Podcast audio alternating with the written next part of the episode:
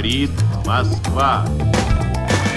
Il fallait que je lise, il fallait que je comprenne. Il n'y a pas d'argent magique. Fuga dal mercato azionario con le borse in profondo The rosso. higher you go, the fewer women there are. Nous ne parlons forcément pas de la même Europe. Time will tell. Russe Europe Express, Jacques Sapir, Clément Olivier.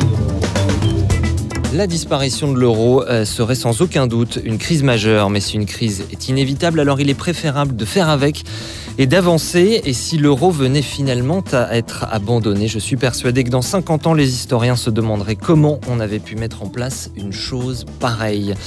Ainsi s'exprimait en 2014, en pleine crise grecque, l'économiste irlandais Kevin O'Rourke euh, habituellement plutôt connu au contraire pour sa défense de l'intégration européenne. Alors sept ans plus tard, c'est une autre crise que connaît actuellement le monde. Et avec lui le vieux continent, celle liée à la pandémie évidemment de Covid-19, une crise dans laquelle la zone euro a subi en 2020 une récession de près de 7%, soit une plongée du PIB nettement supérieure de presque deux fois à celle des États-Unis. Alors pourquoi ce choc plus fort qu'ailleurs? Cette situation menacerait-elle l'avenir de la zone euro, voire son existence? Même est-il possible de modéliser les conséquences qu'aurait son éclatement? Voire son démantèlement concerté On en débat dans Russe Europe Express. Bonjour Jacques Zabien. bonjour Clément. Et avec euh, nous aujourd'hui, en face de vous virtuellement, euh, évidemment toujours, Marc Toiti, bonjour. Bonjour Clément, bonjour Jacques. Analyste économique et financier, président du cabinet de conseil AC Défi. Vous avez publié ces dernières semaines deux tribunes, euh, on va dire, assez inquiètes sur le site du magazine Capital, dont la dernière, celle du 3 avril, elle était titrée Si l'euro disparaissait, l'Europe et le monde s'engageraient dans un trou noir. Merci beaucoup, euh, Marc Toiti, d'avoir accepté notre invitation. J'accepte bien votre édito tout d'abord euh, et vous partagez en fait l'essentiel du constat de Marc Toiti. Oui, tout à fait, tout à fait. Alors, rappelons que dans une tribune publiée donc euh, le 3 avril sur le site du magazine Capital, l'économiste et analyste financier Marc Toiti, qui est donc avec nous, avertissait l'opinion des risques que ferait courir l'éclatement de la zone euro. Alors, il part d'un constat euh, que l'on partage. Euh, je vais le citer. Il écrit notamment, non seulement à cause des multiples erreurs de politique économique de nos dirigeants, mais aussi de par l'incapacité de l'Union européenne au sens large et de la zone euro en particulier à gérer la crise sanitaire avec efficacité, notamment en matière de vaccination, l'union économique et monétaire risque d'être la dernière partie du monde à sortir de la pandémie. Alors ce constat, je l'avais moi aussi tiré avec nos collègues dans une précédente Mmh. émission, et il est évident que nous ne divergeons pas sur ce point. Il y a un an, en effet, euh, Jacques Sapir, vous alliez euh, ici même jusqu'à euh, dire que la zone euro pourrait être l'une des victimes potentielles de ce coronavirus. Oui, tout à fait. Et euh, de ce fait, Marc Toiti ajoute lui aussi dans sa tribune Il faut donc reconnaître que la zone euro est bel et bien en danger jusqu'à son existence même. Plutôt que de se réfugier dans le déni et de refuser cette éventualité, comme le font trop de dirigeants et de citoyens européens, il serait beaucoup plus op- opportun d'accepter le cas de figure extrême et de réfléchir aux conséquences désastreuses qu'il pourrait entraîner. Alors, euh, le raisonnement n'est pas sans fondement, loin de là. La question se pose en fait à chaque crise financière. On le voit, les distorsions de croissance entre les pays du nord de la zone euro et les pays euh, du sud, c'est-à-dire essentiellement la France, l'Italie, euh, l'Espagne, euh, deviennent de plus en plus importantes. On sait aussi que soit l'Allemagne accepte de venir massivement en aide aux pays qu'on appelle euh, du sud euh, de l'Union européenne ou du sud euh, de la zone euro. Et on rappelle là que Patrick Artus avait estimé il y a quelques années que cela impliquerait une contribution de la part de l'Allemagne de l'ordre de 12% euh, de son PIB. J'étais moi-même dans mes calculs un petit peu moins catastrophique, mais ça restait à des niveaux extrêmement élevés, entre 8 et 10%. Patrick Artus de la banque d'affaires Oui, Natixis. oui. Tout à fait. Euh, soit ces pays seraient progressivement contraints de quitter la zone euro. Et alors, c'est là que vous entrez en désaccord avec euh, Marc Toiti, Jacques. Ah oui, tout à fait. Alors, Marc Toitier est un partisan de l'euro, même s'il reconnaît les erreurs et les échecs euh, de la construction institutionnelle. Il dresse alors un tableau un petit peu apocalyptique, à mon avis, euh, des conséquences d'une possible sortie de l'euro. On ne le suivra pas sur ce terrain, car d'autres études, en particulier celle du FMI, permettent d'envisager une sortie sous d'autres auspices. On peut penser que la transition, si elle est décidée et non subie, et là c'est évidemment une différence euh, extrêmement importante, pourrait se faire rapidement. Après tout, sur la place de Londres, qui est centrale pour les négociations euh, bancaires, on a conservé les créneaux des monnaies nationales qui aujourd'hui euh, composent l'euro. Mais la question doit cependant être posée. Si l'on doit sortir de l'euro, quels seraient les inconvénients et quels en seraient aussi les avantages pour permettre à tout un chacun de se faire son opinion. Et c'est justement le but de ce débat. Absolument, exercice qu'on pratique ici de façon hebdomadaire. Euh, Marc Toitier, reprenons euh, peut-être d'abord avec vous les choses au début. Une question très simple pour commencer. Qu'est-ce qui vous inquiète dans la situation actuelle? Quelle est sa spécificité selon vous? Alors, malheureusement, ça fait déjà pas mal d'années que je suis inquiet, effectivement, de cette situation de la zone euro. Alors, comme l'a dit Jacques, c'est vrai que à, la, base, j'étais un fervent défenseur de l'euro, c'est que je pensais que l'euro était une chance incroyable, justement. De, c'était la première fois qu'on créait euh, une monnaie unique en temps de paix, justement, avec autant de, de population. Donc, euh, c'était une réussite sur le papier, effectivement. Puis après, malheureusement, comme je l'explique dans cet article et dans d'autres chroniques, c'est vrai qu'on a euh, multiplié les erreurs de politique économique. alors, il y avait eu l'épisode Jean-Claude Trichet, qui, alors là, il se trompait il luttait uniquement contre l'inflation, tant et si bien qu'il a euh, cassé l'activité économique, cassé la croissance. Euh, et puis là, maintenant, c'est un petit peu l'excès inverse. C'est-à-dire que là, on est dans une fuite en avant. C'est ça qui m'inquiète aujourd'hui, puisqu'on a ce qu'on appelle cette fameuse planche à billets. C'est-à-dire que les États de la zone euro se sont extrêmement fortement endettés, hein, c'est-à-dire qu'aujourd'hui, euh, prenons la, Grèce, on en parlait tout à l'heure, on a euh, on a 200% de dette publique euh, par rapport au PIB en Grèce. En France, on est aujourd'hui à 116% et ça va continuer évidemment. On aura bientôt, je pense, 125% de notre PIB. Alors il y a quelques années, ça faisait peur à tout le monde. Et puis là, pas du tout. Et là où ça devient complètement fou, c'est que les taux d'intérêt ont même tendance à baisser. C'est-à-dire que c'est une sorte d'anormalité, si vous m'appelez l'expression. C'est-à-dire que nous avons une dette qui explose et pourtant, les taux d'intérêt qu'on paye sur cette dette euh, n'ont jamais été aussi bas. Je, prends je reprends le cas de la Grèce. Euh, tout à l'heure, on, l'évoquait à l'époque de la crise grecque. Euh, à, l'époque, donc en 2010-2012, on avait une dette publique grecque de 170% du PIB. Tout le monde avait peur justement que la Grèce quitte la zone euro.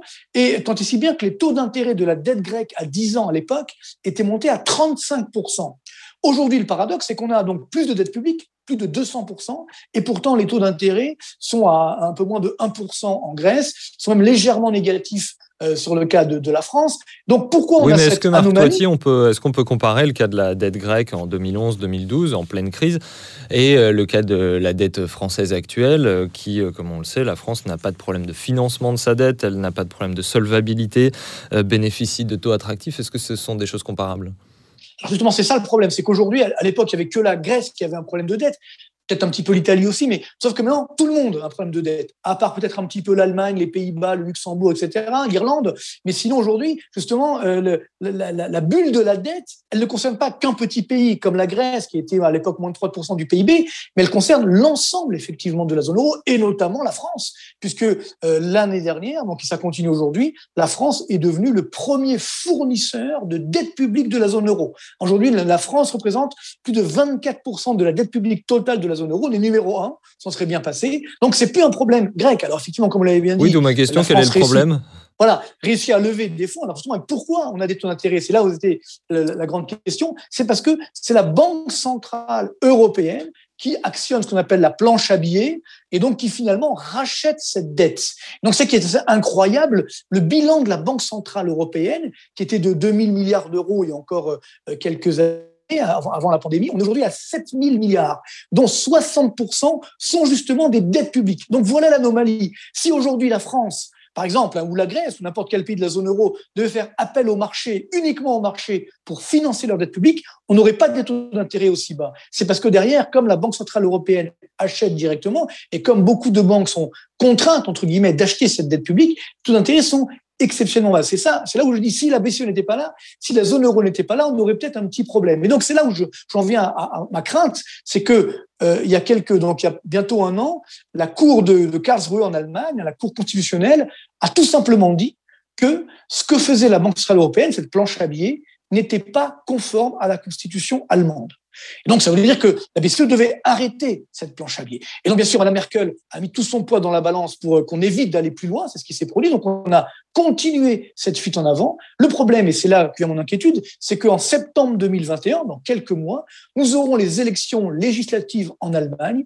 Et quel que soit le remplaçant de Mme Merkel, je ne vois pas qui pourra permettre à l'Allemagne de continuer de permettre à la BCE de faire cette planche à billets. Donc, si la BCE stop ou limite sa planche à billets, alors là, effectivement, le château de cartes s'effondre et c'est là où la zone euro va malheureusement devenir ce que j'appelle un jeu non coopératif où les taux d'intérêt vont augmenter. Or, si déjà avec des taux d'intérêt extrêmement bas, on a, comme vous l'avez bien dit, une croissance, même une récession euh, extrêmement forte, dramatique, eh bien, que va-t-il advenir si les taux d'intérêt augmentent? C'est donc là ma grande crainte, et c'est là où à partir de là, on voit que comme cette zone euro n'est pas terminée, comme cette zone euro n'est évidemment pas fédérale, et c'est vrai que c'est plus du tout à la mode, euh, comme il n'y a pas évidemment une politique, il n'y a pas une, une, union politique qui a suivi cette zone euro, cette zone euro aujourd'hui est tout simplement en danger.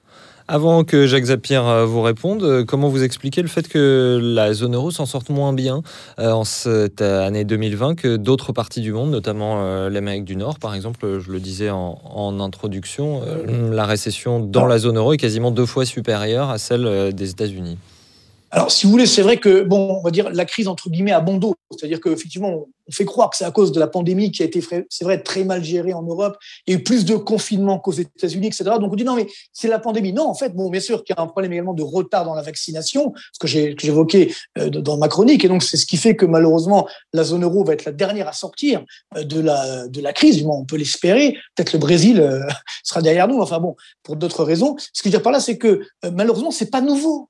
C'est-à-dire que c'est là, moi, ce qui, me, ce qui me fait rejoindre Jacques, entre guillemets, c'est-à-dire que je me dis, on a créé la zone euro pour, euh, faire pour concurrencer le dollar, pour être plus fort que les États-Unis. Or, depuis 1999, depuis donc euh, euh, la création de la zone euro, on a quasiment toujours généré une croissance inférieure à celle des États-Unis.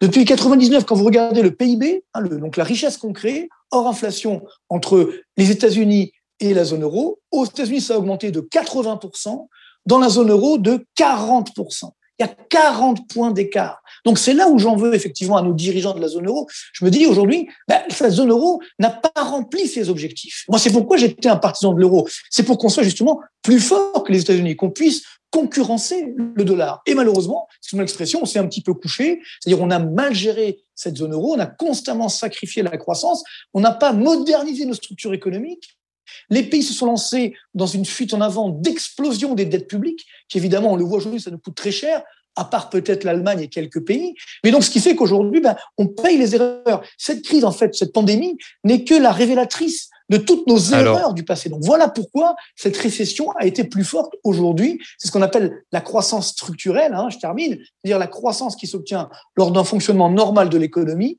C'est à peu près 2,5% aux États-Unis, c'est 1% dans la zone euro. Donc voilà ce, ce grand problème, c'est que malheureusement, euh, par manque de courage politique, par manque d'avancée finalement et d'optimisation de cette zone euro, ben voilà, aujourd'hui, on a un constat d'échec. Alors encore une fois, c'est pas parce que je dis ça que je suis contre la zone euro. Je dis simplement ça parce que je oui, il faut qu'on y remédie. On dira, on dira, que vous êtes un, partisan de l'euro contrarié, euh, Marc Toati. La réponse de Jacques Sapir. C'est une bonne définition.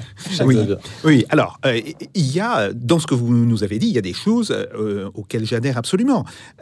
c'est vrai que l'euro avait été vendu, entre autres, sous l'argument il va permettre aux pays européens de faire contrepoids aux États-Unis. Et il faut rappeler que dans les années 80 en particulier, on avait beaucoup, puis le début des années 90, on avait beaucoup insisté sur le fait que les Américains du fait de la prééminence du dollar, euh, faisait un petit peu n'importe quoi. Euh, on se rappelle la, fameuse phrase euh, Le dollar est notre, problème et notre monnaie est votre problème qu'avait dit un, secrétaire du Trésor américain. Bon, donc ça, c'est entièrement exact.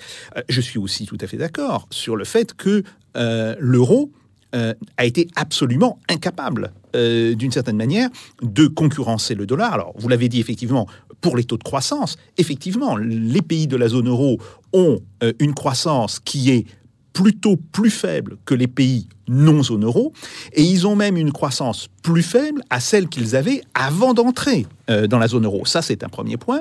Ensuite, l'euro n'est jamais, jamais devenu un concurrent du dollar. Il suffit pour cela de regarder euh, les statistiques du FMI sur les monnaies de réserve, et c'est même encore plus intéressant on voit que l'euro n'arrive même pas depuis des années au niveau euh, agrégé qu'atteignaient les monnaies qui composent euh, la zone euro. C'est-à-dire que si on fait euh, l'addition, la part du Dutch Mark, la part du franc français, bon, etc., l'ensemble des monnaies de la zone euro dans les monnaies de réserve, on se rend compte Les monnaies de réserve, il faut nous rappeler. Oui, les monnaies de réserve, ce sont les monnaies qui sont détenues par les autres pays pour, euh, d'une certaine manière, assurer les réserves de change. Et là, on s'aperçoit que la part de l'euro, elle est inférieure à la part euh, que représentaient euh, les, les pays européens, les pays de la, de la zone euro. Et aujourd'hui, s'il y a des monnaies qui sont en train de contester le dollar, ce ne sont pas les monnaies, ce- c'est pas pas l'euro, c'est ce qu'on appelle les autres monnaies. Alors c'est un ensemble assez disparate dans lequel évidemment il y a, il y a le yuan chinois, mais il y a aussi euh, d'autres monnaies. Bon, donc ça, ça, ce sont des choses qui sont euh, évidemment euh, bien connues. Après, je pense qu'il faut regarder une chose. Euh, une partie du déficit structurel que nous avons en France euh, depuis justement euh, 1999-2000, parce que il faut rappeler, euh, on avait une situation qui était nettement plus équilibrée avant. Euh, une partie du déficit structurel que nous avons est liée justement à l'euro. Pourquoi? Euh, eh ben, C'est le fait que rapidement, on s'est rendu compte que euh, l'euro entraînait une sous-évaluation de l'économie allemande, ou si on préfère une sous-évaluation du marque virtuel qui devrait être la monnaie de cette économie De allemande. ce que serait le marque si que- l'euro voilà, n'existait pas. Et Et moi, une- Jacques, quand vous dites déficit, Jacques, excusez-moi, vous dites déficit de. Parce que là, on est en excédent commercial au niveau de la zone euro. Non, non, je parle, je, je- parle au niveau des pays. Je parle pas au niveau de la zone euro. Ah, d'accord. Parce qu'il faut Parce que la zone euro, en fait, on a un excédent euh, commercial. Oui, mais il faut savoir Un que cet excédent il faut savoir que cet excédent, il est à J'exagère. 88 ou 89 le fait de l'Allemagne. Bien. Euh, et, C'est vrai. et, vrai. et- et la France et d'autres pays euh, sont en déficit. Alors, le problème de la compétitivité a été euh, traité en France de manière budgétaire, c'est-à-dire qu'on a décidé euh, d'alléger la charge fiscale qui pesait sur nos entreprises. Alors, le, CICE est le dernier avatar de, cette politique, mais ça coûte très cher. Ça coûte très cher en perte de ressources pour le budget français, et on voit très bien que ça explique une partie, pas la totalité, mais ça explique une partie euh, non négligeable euh, de la dette.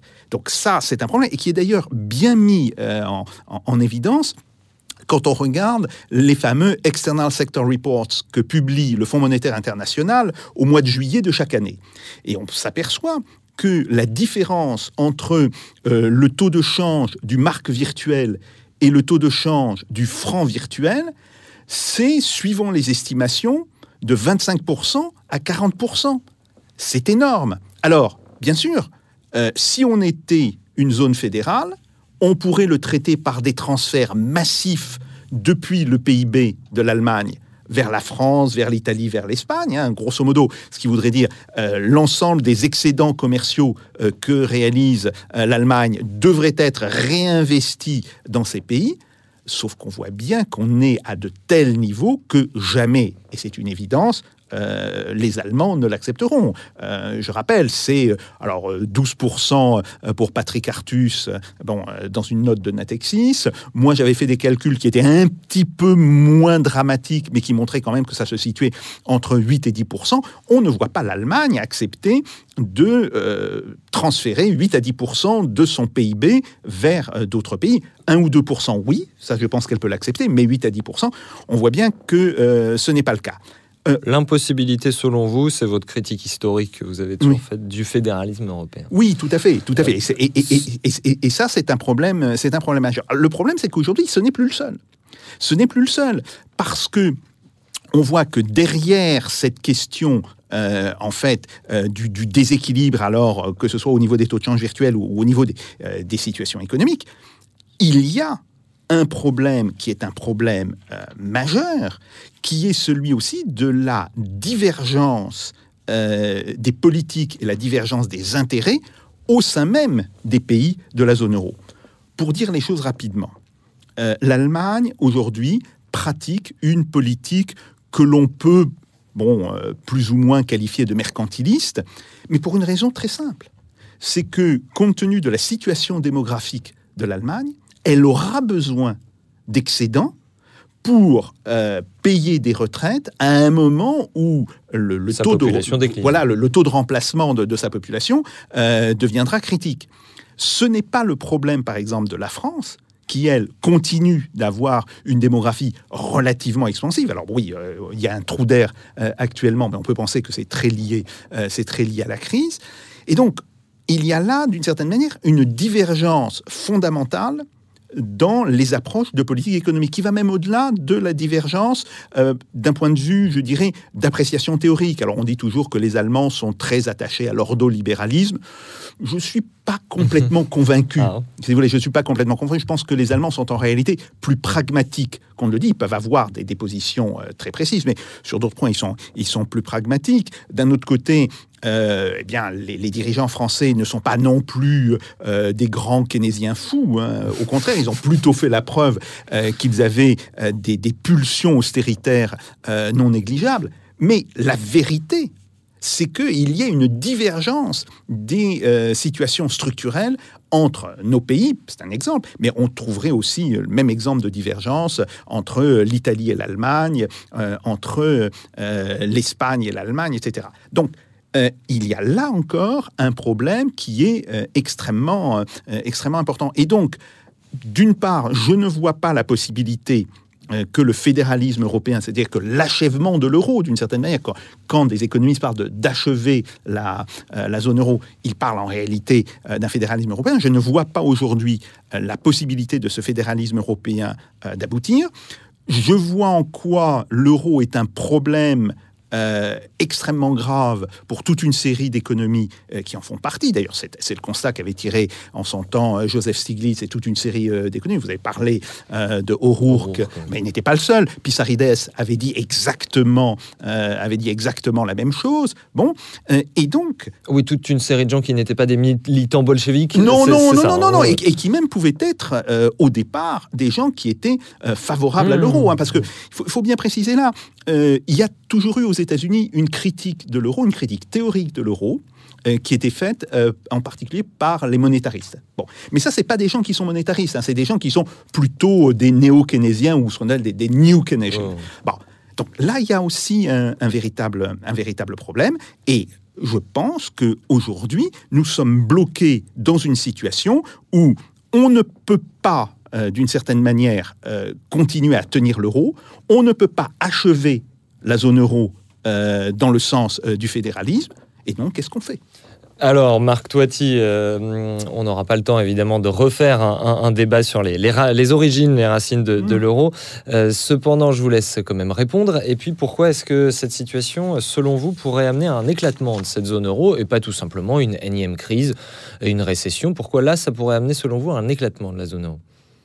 Jacques l'a un petit peu dit, c'est-à-dire qu'effectivement, on est dans un corner, on est un petit peu bloqué. C'est-à-dire que, bien entendu, que l'achèvement de la zone euro, c'était justement cette, zone euro fédérale. C'est écrit dans le traité de Maastricht, hein, on va pas refaire l'histoire, mais c'est vrai que c'était un processus logique. Euh, aucune union monétaire dans l'histoire de l'humanité ne s'est maintenue si ensuite on n'a pas fait une union politique. Donc là, le problème, c'est qu'avec le temps, on a tellement dit ben, que tous nos mots, MAUX évidemment, hein, étaient liés à l'Europe ou à la zone euro, que maintenant, quand on veut convaincre de faire plus d'Europe, évidemment, c'est compliqué. Regardez, même pour les vaccins, on nous a dit, ben non, mais c'est à cause de l'Europe. Bah, évidemment, ça va être compliqué d'aller de l'avant. Donc c'est pourquoi aujourd'hui, je pense que malheureusement, cette zone euro, qui à la base sur le papier était un jeu coopératif, est devenu justement un jeu non coopératif. Et donc c'est là la difficulté, c'est qu'effectivement, alors c'est vrai qu'on a souvent tendance à dire oui, mais l'Allemagne n'est plus prêt à payer, etc. Elle a quand même énorme- énormément euh, payé, énormément aidé. Alors même si après on peut dire oui, mais s'il y avait eu le Deutschmark, elle aurait fait peut-être moins d'excédents, etc. Certes, mais n'oublions pas que l'Allemagne, je pense que c'est ça qui a, qui a malheureusement nuit à la zone euro, ça a été 2002-2003. À l'époque, l'Allemagne était quasiment ruinée, elle allait beaucoup plus mal que la France, et il y a eu Schröder à l'époque qui a dit, ben non, il faut moderniser l'économie allemande. Ça lui a coûté sa place, mais néanmoins, il l'a fait. Et Merkel ensuite a continué, donc l'économie allemande a été euh, modernisée. Donc elle a pu redémarrer. Alors que nous, ben nous en France, on a continué de faire la même chose, c'est-à-dire voilà, euh, euh, déficit public, dette publique, ben on ne veut pas trop, trop de vagues, etc. Tant et si bien que nous sommes aujourd'hui numéro un mondial des dépenses publiques. hein. On est dans les chiffres euh, en 2020, alors c'est encore pire, on est à 62% du PIB de dépenses publiques en France. Euh, donc euh, quand l'Allemagne qui était à 45 est montée à 50 avec la crise, et voyez, on est très très loin. Donc c'est ça qui est dangereux. C'est pourquoi aujourd'hui la zone euro, elle va avoir du mal à, je dirais, à, perdurer parce que les écarts qu'on avait en 99-2000 qui étaient relativement faibles encore, qu'on pouvait améliorer, ces écarts se sont énormément tendus, ont, augmenté très fortement. D'un point de vue évidemment des structures économiques, l'Allemagne qui a modernisé, nous les Français qui n'avons pas modernisé, et puis bien, bien entendu au niveau de la dépense publique. Donc c'est ça qui est complètement différent. Donc c'est pourquoi ça va être difficile. Je pense que Jacques l'a dit tout à l'heure, c'est qu'effectivement ça va être compliqué aujourd'hui de se dire, ben voilà, on va encore sauver, comme à l'époque de la crise grecque, on va sauver l'Italie, on va sauver l'Espagne, on va sauver la France, on va ramener euh, des brouettes de milliards d'euros. non, ça ne fonctionnera pas. Et il y a plus ce consensus justement, notamment en Allemagne. J'étais à Francfort il n'y a pas encore quelques temps, et c'est vrai que d'ailleurs depuis quelques années, les Allemands malheureusement ne, veulent plus. Donc tout le problème, savoir qui va avoir l'audace, le, le, courage ou, la folie de dire on arrête. Alors effectivement, et, donc c'est ça qui aujourd'hui moi, m'inquiète. Effectivement, vous dans une précédente tribune avant celle du 3 avril, c'était toujours chez Capital, c'était le 27 mars, vous écriviez cette phrase assez forte ceux qui menacent le plus la zone euro ne sont pas les europhobes et les altermondialistes. Non, poursuivez-vous, à l'image de pompiers pyromanes, ce sont les dirigeants politiques et monétaires de la zone euro qui, sous couvert de vouloir sauver cette dernière, quoi qu'il en coûte, entre guillemets, sont en train de la mettre en danger, de menacer jusqu'à son existence pour les années à venir. Pourquoi son existence? Comment ça se passerait? Plutôt que quelque chose qui serait une, une stagnation, une récession durable, si vous êtes inquiet pour l'existence même de la zone euro, ça veut dire qu'à un moment donné, il va falloir qu'un pour que ce scénario se produise, il faudrait qu'un pays soit soit exclu, ce qui est assez peu probable, soit qu'un pays en, parte.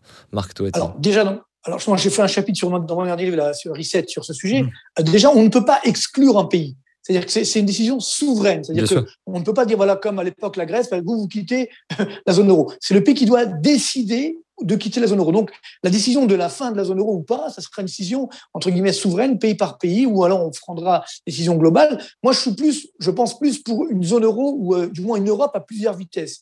Notamment une zone euro, justement, avec des pays qui remplissent les objectifs. Parce qu'en fait, on avait des objectifs euh, sur, sur la zone euro euh, que qu'on n'a pas du tout respectés, notamment, y compris nous, les Français. Donc, aujourd'hui, il y aura peut-être une zone euro, entre guillemets, premium, justement avec des objectifs où on pourra justement faire une union plus politique, plus fédérale, mais pour ce faire, évidemment, il faut qu'on ait les mêmes structures économiques, euh, un marché du travail qui soit relativement semblable, des, des, taux d'imposition, par exemple, qui soient semblables. aussi, c'est complètement distendu. Euh, la France, notamment, je rappelle que nous sommes aussi numéro un mondiaux de la pression fiscale. Hein, on est à 47% de notre PIB, c'était en 2019, chiffre d'Eurostat. donc, euh, et, donc le problème est là, c'est qu'il faut harmoniser tout ça. Donc, je, moi, je ne suis pas, bien sûr, pour l'exclusion de la zone euro. Je pense qu'on doit repenser cette zone euro. Euh, une zone euro, entre guillemets, que j'appelle premium, justement, où justement on gardera les monnaies, parce que ne confondons pas, comme on le fait souvent, le Brexit et le Frexit. Hein. Les Anglais, ils sont quittés de l'Union européenne, mais eux, ils n'avaient pas l'euro, ils n'ont pas changé de monnaie, ils n'ont pas changé de marché monétaire, ils n'ont pas changé de marché obligataire, ils ont continué finalement, mais sans, on va dire, les tracasseries administratives de l'Union européenne. Que si nous, on reprend le franc, ça va être très compliqué. Hein. Rappelez-vous, quand on est passé euh, de, euh, du franc à l'euro, il a fallu adapter des systèmes informatiques dans les banques, dans les comptabilités des entreprises, etc. Et après, ça a encore pris trois ans pour introduire les pièces et les billets. Un chemin inverse, ça va être très compliqué avec, je pense, une sorte de cafarnaum, un risque de, valse des étiquettes, donc d'inflation, l'épargne des Français qui là aussi pourrait être en danger, bien entendu. Donc, c'est ça. Quand je dis que ça peut être le trou noir, ça peut être extrêmement dangereux. Donc, donc le trou noir, Marc Toiti, ce serait si un pays euh, venait à euh, décider de sortir de la zone euro. Ce qui me, ce qui me, ma crainte, c'est qu'effectivement, si un pays euh, quitte la zone euro, la zone euro ne, ne pourra pas tenir. Donc, il faut que ce soit organisé. Donc ça, je, pense qu'aujourd'hui, il faut repenser la zone euro, ce qui était prévu initialement avec une zone euro, justement, où on tient les objectifs, avec euh, peut-être un budget fédéral, une harmonisation des conditions fiscales, réglementaires, etc. J'espère que la France y sera, mais peut-être qu'elle y sera pas. Donc, euh, mais là, on, on s'engage. C'est pas oui, on verra, on verra, on s'engage puis on verra bien. Non, c'est pas que des mots, ça doit être des actes. Et une seconde zone euro, justement, où des pays qui n'ont pas les moyens de supporter, par exemple, un euro trop fort, pourront justement conserver l'euro, mais un euro entre guillemets moins fort avec un autre taux de change et pourront justement prendre le temps pour nous rattraper. Vous voyez, c'est l'erreur qu'on a fait avec la Grèce à l'époque, c'est que la Grèce, justement, on les, a, on les a aidés, on les a mis sous perfusion, mais on a maintenu un euro trop fort pour les Grecs, et ils sont si bien qu'ils sont jamais sortis de la crise. Rendez-vous compte que avant, avant même la pandémie, le, PIB grec était encore 23% inférieur à son niveau de 2008. Donc on n'a pas rendu service à la Grèce. Donc c'est dans cela qu'il faut une zone euro plus intelligente, quitte à en avoir deux.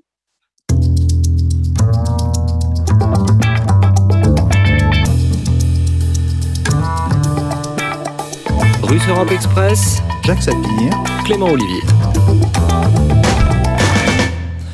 Jacques Sapir, avant de euh, venir à ce que vous vous prenez, peut-être un mot sur euh, est-ce que vous avez peur que cette zone euro, elle euh, cesse d'exister et que ce soit donc une transition, comme vous le disiez tout à l'heure, qui serait subie plutôt que décidée et concertée?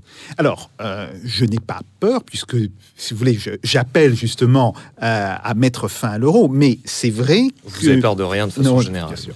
Euh, mais, mais si vous voulez, c'est vrai qu'il vaudrait mieux que l'on ait une décision concertée. Et je pense qu'on aura une décision concertée pour la raison suivante.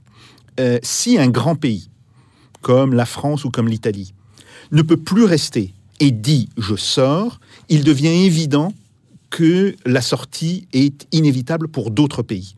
Et à ce moment-là, je suis persuadé que les Allemands et les autres, euh, les Néerlandais, etc., auront la sagesse, parce que c'est leurs intérêts en réalité, de dire bon ben, il vaut mieux que l'on se mette tous ensemble pour démanteler l'euro, quitte à ce que certains pays conservent une monnaie euh, unique ensemble, mais ces pays, ça serait un, groupe beaucoup plus réduit.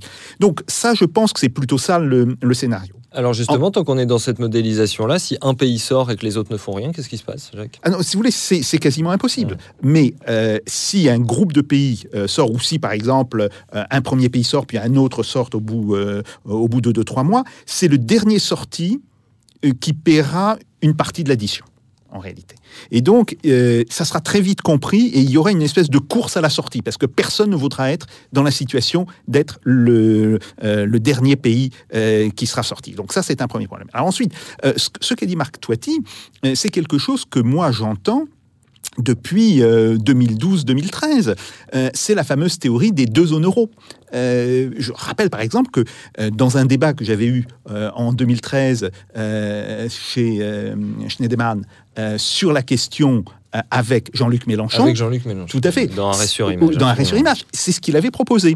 Or, euh, nous, on avait fait, avec toute une série de collègues, on avait fait des, des calculs assez précis, et on voit que s'il y a deux zones euro, par exemple, un euro du Sud, un euro du Nord, pour, pour dire les choses rapidement, eh bien, la France, évidemment, s'en tire mieux, étant la puissance dominante euh, de l'euro du Sud, mais ça pose d'autant plus de problèmes à l'Espagne euh, et au Portugal. C'est-à-dire, vous voulez dire que dans ce cas-là, la France devient l'Allemagne Voilà, de l'Italie. Voilà. de, de l'Espagne, Oui, et, euh, par rapport à l'euro du Sud. Ouais. Donc, ce n'est pas non plus une situation qui est euh, tellement avantageuse pour d'autres pays. Et c'est pour ça que je ne crois pas à cette solution.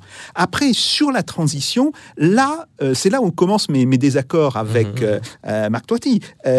Bon, d'abord. euh, cette transition, si vous voulez, quand on a fait le chemin dans un sens, il est beaucoup plus facile de le refaire en sens inverse. Et par exemple, euh, au niveau de la place de Londres, euh, l'ensemble des banques et l'ensemble du, système de place ont conservé euh, ce qu'on appelle les slots euh, des monnaies nationales qui font partie aujourd'hui euh, de la zone euro. Donc on voit que de ce point de vue-là, il y a une grande partie des choses euh, qui seraient accélérées dans le cas euh, d'une dissolution de l'euro. Même chose sur la question des billets. C'est pas, si vous voulez, euh, le passage euh, de euh, l'euro comme principe à, l'euro billet qu'on qu'on touchait concrètement. Si ça a pris trois ans, c'était parce qu'il y avait une volonté politique que ça prenne trois ans pour que les gens aient le temps de, s'habituer. Là, j'ai parlé avec toute une série de responsables et d'anciens responsables de la Banque de France. Il faut grosso modo trois mois pour remplacer les billets. Et par ailleurs, il est très facile d'avoir un système, si vous voulez, de poinçonnage euh, sur les billets qui euh, marqueront bien la distinction entre une monnaie française, quel que soit son nom, Ouais, ouais. et, euh, et l'euro. Donc ça, c'est pas euh, réellement, c'est pas réellement un problème. Après, ce qu'il faut voir, c'est quels sont les problèmes au niveau des équilibres euh, entre les banques. Parce qu'on voit bien, euh, bah, si euh, la France, l'Italie sortent, les banques ont des avoirs, les banques françaises ont des avoirs en Italie, elles ont aussi des avoirs en Allemagne, elles ont des dettes vis-à-vis de l'Italie, elles ont des dettes vis-à-vis de l'Allemagne. Bon. Ça, j'ai des collègues quand même qui ont fait l'ensemble du calcul. hein. C'est un, texte qui a été publié par l'OFCE. En particulier, il y a un de mes anciens thésards, Cédric Durand, et il montrait que dans le cas de la France, euh, comme dans le cas de l'Italie, euh, eh bien, en réalité, le jeu était à somme positive. euh, ces pays s'en tireraient plutôt mieux, plutôt les banques de ces pays s'en tireraient plutôt mieux. Le seul pays pour lequel il y avait un problème, curieusement, c'est l'Espagne. Et ça, ça peut se comprendre compte tenu des liens extrêmement forts entre les banques espagnoles et les banques allemandes. Je, pense que c'était ça qui posait un réel problème. Autre point sur la question de l'épargne. Alors, euh, en tant que telle, euh, la sortie de l'euro n'a aucune conséquence sur l'épargne des Français en tant que telle. hein. parce que euh, si on sort de l'euro, ben voilà, on, on décide de redénominer en francs, par exemple, ou quel que soit le nom qu'on lui donne, les comptes que détiennent les ménages, et donc ils n'ont pas de changement.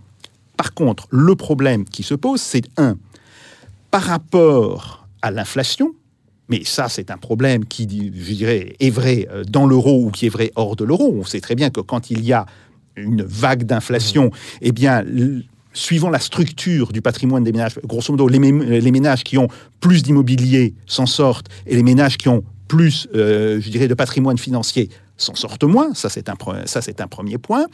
Le deuxième point, c'est évidemment qu'est-ce qui se passera au niveau des prix des produits importés? Alors, d'abord, il faut rappeler une chose. Dans la consommation euh, d'un ménage français, il y a grosso modo 60% de biens et de services du total de la consommation qui ne sont pas liés à l'extérieur. Parce que la part des services qui est consommée par les ménages est extrêmement importante. Et, ces services, bah, ils, sont, euh, euh, ils sont produits en France. Bon, ça, c'est un premier point. Ensuite, s'il y a une sortie, évidemment, par rapport à l'Allemagne, les prix des produits allemands monteraient, mais les prix des produits, par exemple, de l'Italie, qui connaîtrait euh, un décrochage de sa monnaie plus important euh, que la France, eux baisseraient. Et là, moi, j'avais fait, avec, euh, là encore, mes collègues, un calcul, et on montrait que le choc d'inflation sur l'économie française était minime. En plus, c'était c'est l'histoire d'un fusil à un coup. Euh, grosso modo, il y a un choc d'inflation qui est de l'ordre de 4% en 18 mois. C'est pas énorme et c'est euh, tout à fait, euh, c'est tout à fait euh, digérable. Donc oui, il peut y avoir des problèmes. Oui, ces problèmes seraient mieux réglés dans le cadre d'une, d'une dissolution concertée que dans le cadre d'un éclatement. Mais il ne faut pas non plus, je pense, s'exagérer ces problèmes. Et surtout, les gains, en particulier au niveau du commerce extérieur, c'est-à-dire de la balance commerciale qui proviendrait d'une dissolution ou d'un éclatement de la zone euro, seraient, pour le cas de la France, extrêmement importants. Euh, là encore, il y a des simulations qui ont été faites, alors euh, euh, différentes, on n'a pas été les seuls à les faire, et on voit qu'à ce moment-là, la balance commerciale française redevient assez largement excédentaire.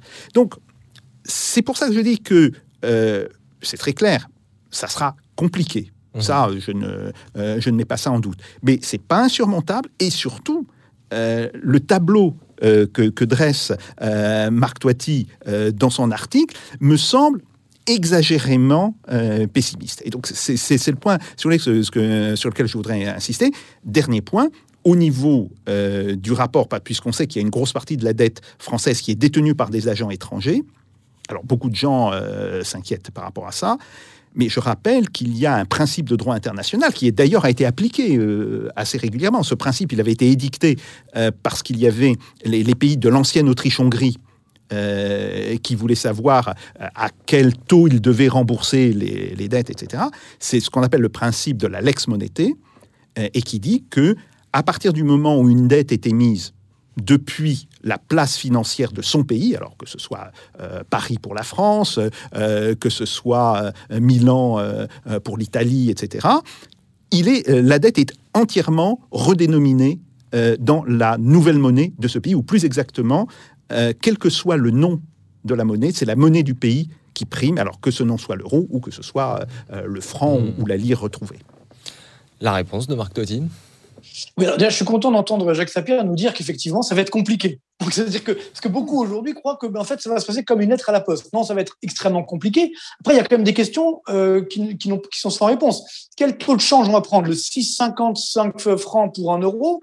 Euh, quel, euh, Donc, euh, évidemment, euh, derrière, il y aura Non, non, non, un pour un, un pour un, un pour un. Un pour un, d'accord, voilà. Donc, là, ben, là aussi, un pour un, euh, encore une fois. Est-ce que ça veut dire que, on, en termes de pouvoir d'achat aussi, un, un, un vrai danger? Et vous l'avez dit, par rapport à l'épargne, même si vous, moi, c'est vrai que je table euh, sur une inflation qui peut monter à 6-8%. Après, bon, parce qu'en fait, ça dépend des chocs, bien entendu. Si on a une dépréciation de notre devise, comme vous le savez bien, ça va faire de l'inflation importée, et pas seulement sur les prix à la consommation, sur tous les, prix à la production. Donc, tous les entrants, si vous voulez, dans le cycle de production, qui fait que l'inflation peut augmenter très, très vite. Alors, en plus, si ça se passe en ce moment avec les coûts des matières premières augmentent, évidemment, évidemment, ça ne va pas arranger les choses. Donc, mais même si je prends votre scénario, Jacques, de 4% d'inflation, ça veut dire que globalement, le rendement de mon épargne, hein, je veux dire, euh, si euh, on a euh, une épargne qui ramène rien comme aujourd'hui, ben, le taux réel, donc moins l'inflation, va être très négatif. Donc ça va quand même jouer à la baisse sur le niveau de l'épargne des Français. Idem sur, encore une fois, je reprends votre chiffre de 4% d'inflation, je ne vais pas hmm. épiloguer pour les chiffres, qu'on soit à 4, 5, 8.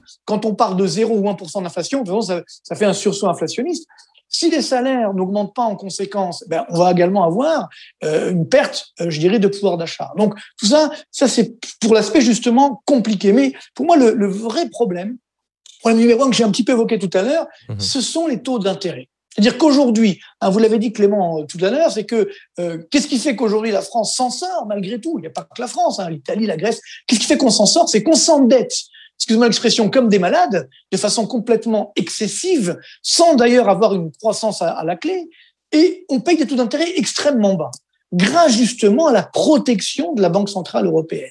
Parce que même si c'est vrai que l'euro, et d'ailleurs je l'ai dit également dans plusieurs chroniques, a, été incapable de concurrencer euh, le, le, le, dollar, il y a quand même une demande mondiale d'euros. C'est quand même à peu près 20% des, euh, des euh, aujourd'hui des réserves de change dans le monde. Et il y a également, bon, en termes de, de commerce mondial, l'euro est là. Si demain on n'a plus de Banque centrale européenne et qu'on dit voilà, on reprend la Banque de France, on reprend le franc, Hein, d'ailleurs la Banque de France qui existe toujours bien sûr, hein, mais mmh.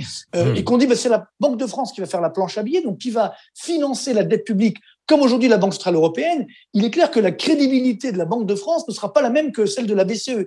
Donc les taux d'intérêt qu'on paye sur notre dette publique vont exploser à la hausse. Et, et ce qui fait que bien entendu, quand on dit que les taux d'intérêt augmentent, c'est pas un problème que pour l'État, c'est un problème pour nous les citoyens, les entreprises, parce que on pourra plus s'endetter et donc ça va casser évidemment l'activité économique, ça va aggraver euh, la récession. Donc c'est là aujourd'hui le point d'achoppement. Tout le château de cartes effectivement de cette dette publique va s'effondrer. Alors on me dit oui, mais euh, encore une fois la planche à billets c'est pas grave, euh, on, on, réussira, à, il y aura une demande de francs. Alors c'est sûr que aujourd'hui il y a une demande mondiale euh, d'euros. Je suis pas sûr que demain si on reprend le franc il y aura une demande mondiale de francs.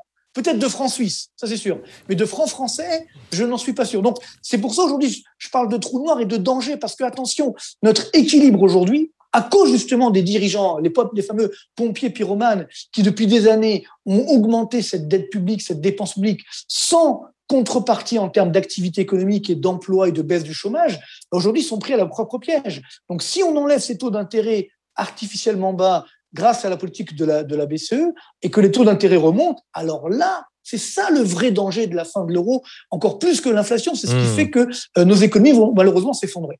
Jacques Zapien, votre euh, réponse sur les taux d'intérêt et la crédibilité de la oui. Banque de France à la sortie de l'euro euh, Tout d'abord, sur la question de la crédibilité. Euh, ce n'est pas une demande pour l'euro, c'est une demande pour des titres allemands, français, etc.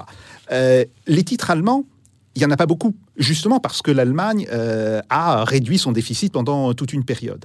Et aujourd'hui, il y a un tel excès de liquidité au niveau mondial euh, qu'il y aura, même pour euh, une, un franc dévalué, il y aura malgré tout une demande pour des titres français. J'en veux simplement pour exemple le fait que après la crise russe, ah, ce qui était quand même un défaut sur la dette, si vous voulez, c'est bien pire euh, que euh, euh, la sortie de l'euro, un, un, défaut euh, général sur la dette. Bon, on parle de la transition de... post-soviétique. Non, non, non, non, on parle pas. On parle de la crise de 98. Oui, oui, donc la fin des années 90. Enfin, voilà. Après la transition. Après la transition, voilà, donc il y, avait, y avait eu donc un, un défaut général sur la dette.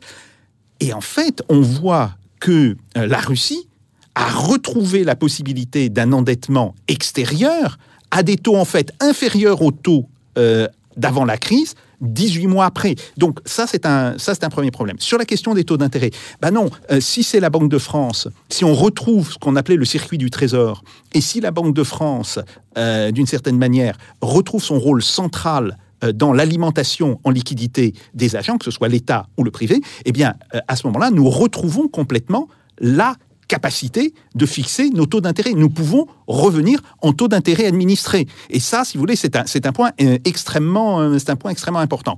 Euh, autre... Jacques, excusez-moi, ju- juste si Oui, je peux me permettre. Vous oui. l'avez dit vous-même tout à l'heure, excusez-moi, la dette publique française est détenue quasiment pour moitié par des résidents étrangers. Oui, tout à fait. Donc là, ça, ça sera un problème si demain la Banque de France, à moins, qu'on annule cette dette, évidemment, Non, c'est un autre non, problème. non, Mais c'est- à la ce moment-là, la Banque de France ne pourra pas fixer les taux d'intérêt. Mais non, c'est la, la c'est la, dette c'est la lex-monété. Jacques Xavier. C'est la lex-monété, si vous voulez. Euh, C'est compliqué. les titres de dette qui sont déjà émis seront euh, transformés euh, de l'euro en francs. À ce moment-là, le franc, évidemment, étant euh, se dépréciant par rapport à son niveau actuel, euh, par rapport à l'euro, euh, les, euh, les investisseurs étrangers subiront une perte.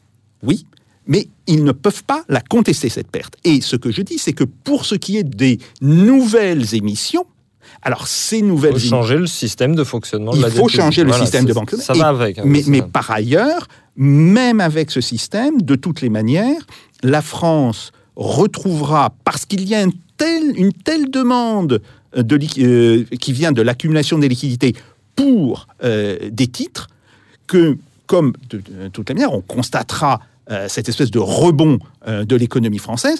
Donc là, il n'y aura pas de réel problème. Mais je pense, et là, si vous voulez, je le dis très nettement, il faut que la Banque de France recrée le circuit du trésor, c'est-à-dire qu'on revienne à la situation que l'on avait euh, fin des années 60, euh, euh, début, des, début des années Et 70. on va en reparler très bientôt ici même. Tout à fait, tout à fait. Donc ça, ça, ça c'est un point important. Et je rappelle que le principe de la lex-monété, ce n'est pas qui détient qui fait la loi, mais c'est qui émet euh, qui fait la loi. Et ça, c'est un principe qui est, euh, je dirais, euh, généralement accepté, qui a même été, il faut le rappeler, qui a même été validé par la Cour internationale de la Haye. Ça a d'abord été un principe d'ordre privé, et puis après c'est devenu un principe d'ordre public international. Donc ça, c'est un point qui me semble extrêmement important. Et par ailleurs, euh, il faut bien voir que euh, aujourd'hui, même s'il y a bien sûr des, problèmes de qualité qui jouent, mais il faut rappeler que les problèmes de qualité ne sont pas tout. hein. Dans le commerce international, euh, la question du prix est aussi extrêmement importante. Si on se retrouve avec un, un marque ou un euro marque qui part à la hausse. Parce qu'évidemment, s'il n'y a plus les pays du Sud dans la zone euro, euh, l'euro marque euh, va partir fortement à la hausse. Et euh, des pays du Sud qui eux-mêmes voient leur monnaie se déprécier, on va se retrouver avec une différence de taux de change de l'ordre de 40 à 45% entre l'Allemagne et euh, la France, peut-être 50 par rapport à l'Italie, etc. À ce moment-là, on verra presque immédiatement l'excédent commercial allemand euh, s'étioler, euh, venir à zéro. Et là, on verra, c'est une manière en fait très simple pour que les pays de l'Europe du Sud récupèrent une partie euh, de cet excédent euh, commercial. Et ça, ça donnera une bouffée d'oxygène à ces économies et ça leur permettra de relancer la machine. Alors, Là où je suis d'accord, c'est que relancer la machine ne doit pas se faire n'importe comment et qu'il faudra effectivement avoir des priorités politiques. Mais ça, euh, c'est une chose que de toutes les manières, il faudra avoir, quelle que soit euh, la situation. Mais ce que j'insiste, c'est que une sortie de la zone euro donnera au moins pour 4-5 ans, c'est grosso modo le, le seul horizon dans lequel euh, les modélisations euh, sont valables, hein, parce qu'après, euh, ça demande trop d'hypothèses, on est obligé de, euh, faire trop de suppositions pour que ce soit réellement valable. Bon, on voit très bien que la croissance de la France accélère. Avec l'accélération de la croissance, eh bien, les recettes euh, fiscales s'accélèrent et comme il y a un accroissement de recettes fiscales pour des dépenses euh, qui montent aussi mais qui montent moins vite, eh bien à ce moment-là, ça ouvre la possibilité euh, d'avoir des baisses d'impôts très ciblées sur toute une série de points. Mais là encore, euh, ça impliquera que le gouvernement ait évidemment une politique de priorité sur ce, sur ce terrain. À propos de gouvernement, et pour conclure, Jacques, et, je vous laisse répondre juste après Marc Toiti, vous nous dites donc, pour conclure, Jacques Sapir, que le problème dans cette affaire, il n'est pas économique au sens technique, que des outils existent, euh, mais qu'il est donc politique. Euh, est-ce que, étant donné que ce scénario, comme on l'a vu, est à plusieurs bandes, avec un nombre important de bandes, est-ce qu'il euh, implique justement un consensus extrêmement fort dans la société française, un consensus qui devrait se faire du coup contre l'euro plus euh, par exemple négocier avec l'Allemagne, et que là, euh, est-ce que vous êtes quand même d'accord pour dire que là, ça devient très compliqué oui, c'est évident que c'est la dimension politique du problème euh, qui, en fait, crée le problème. il n'y a réellement de problème que parce qu'il y a un système politique où, aujourd'hui, une grande partie des acteurs se refusent mais ça, euh, si vous voulez, c'est aussi un constat qu'on tire avec Marc Toiti, c'est-à-dire que euh, les acteurs politiques aujourd'hui vivent dans le déni. Alors après, vous savez, euh, mon père était psychanalyste et j'aime bien répéter cette, ce mot de, Lacan. le réel, c'est quand on se cogne, si vous voulez.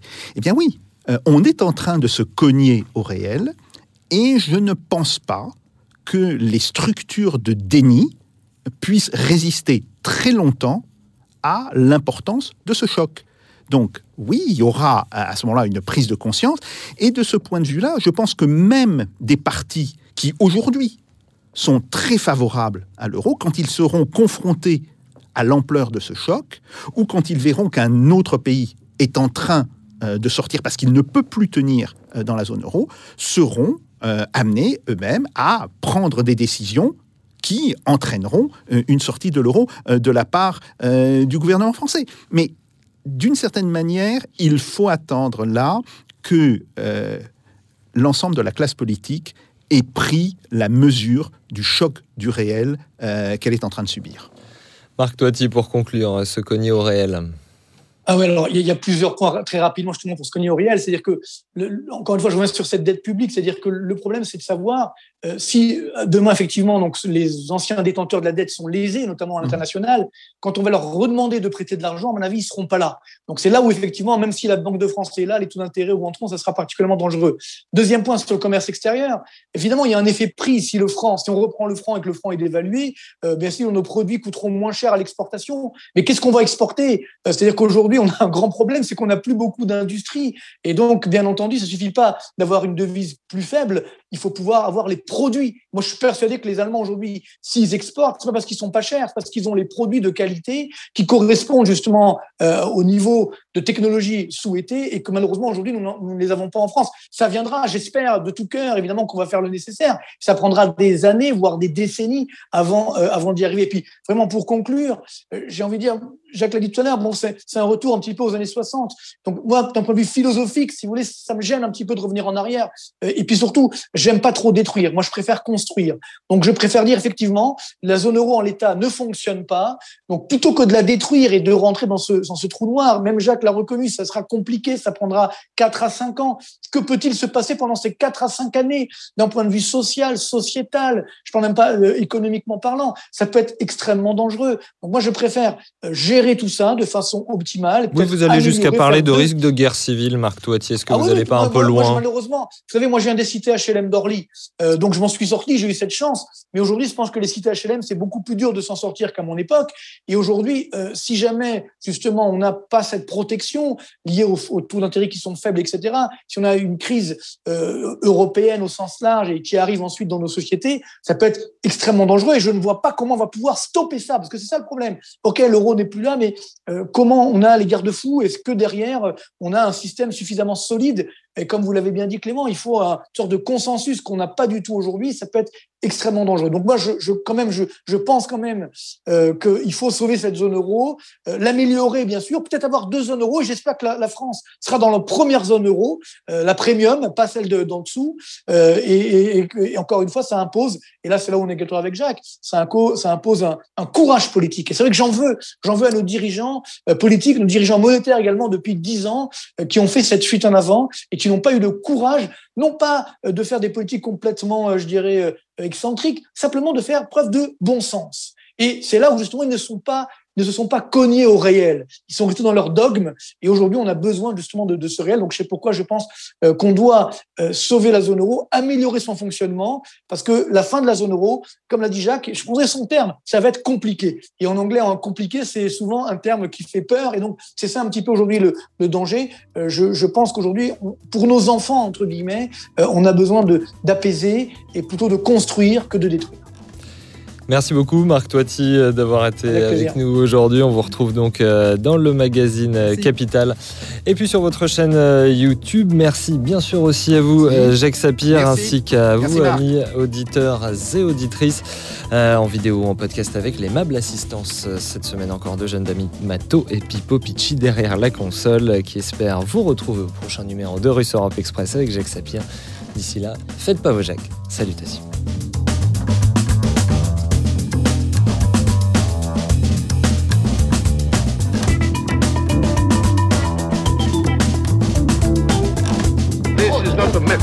This is provocation. Let them do. No, no, no.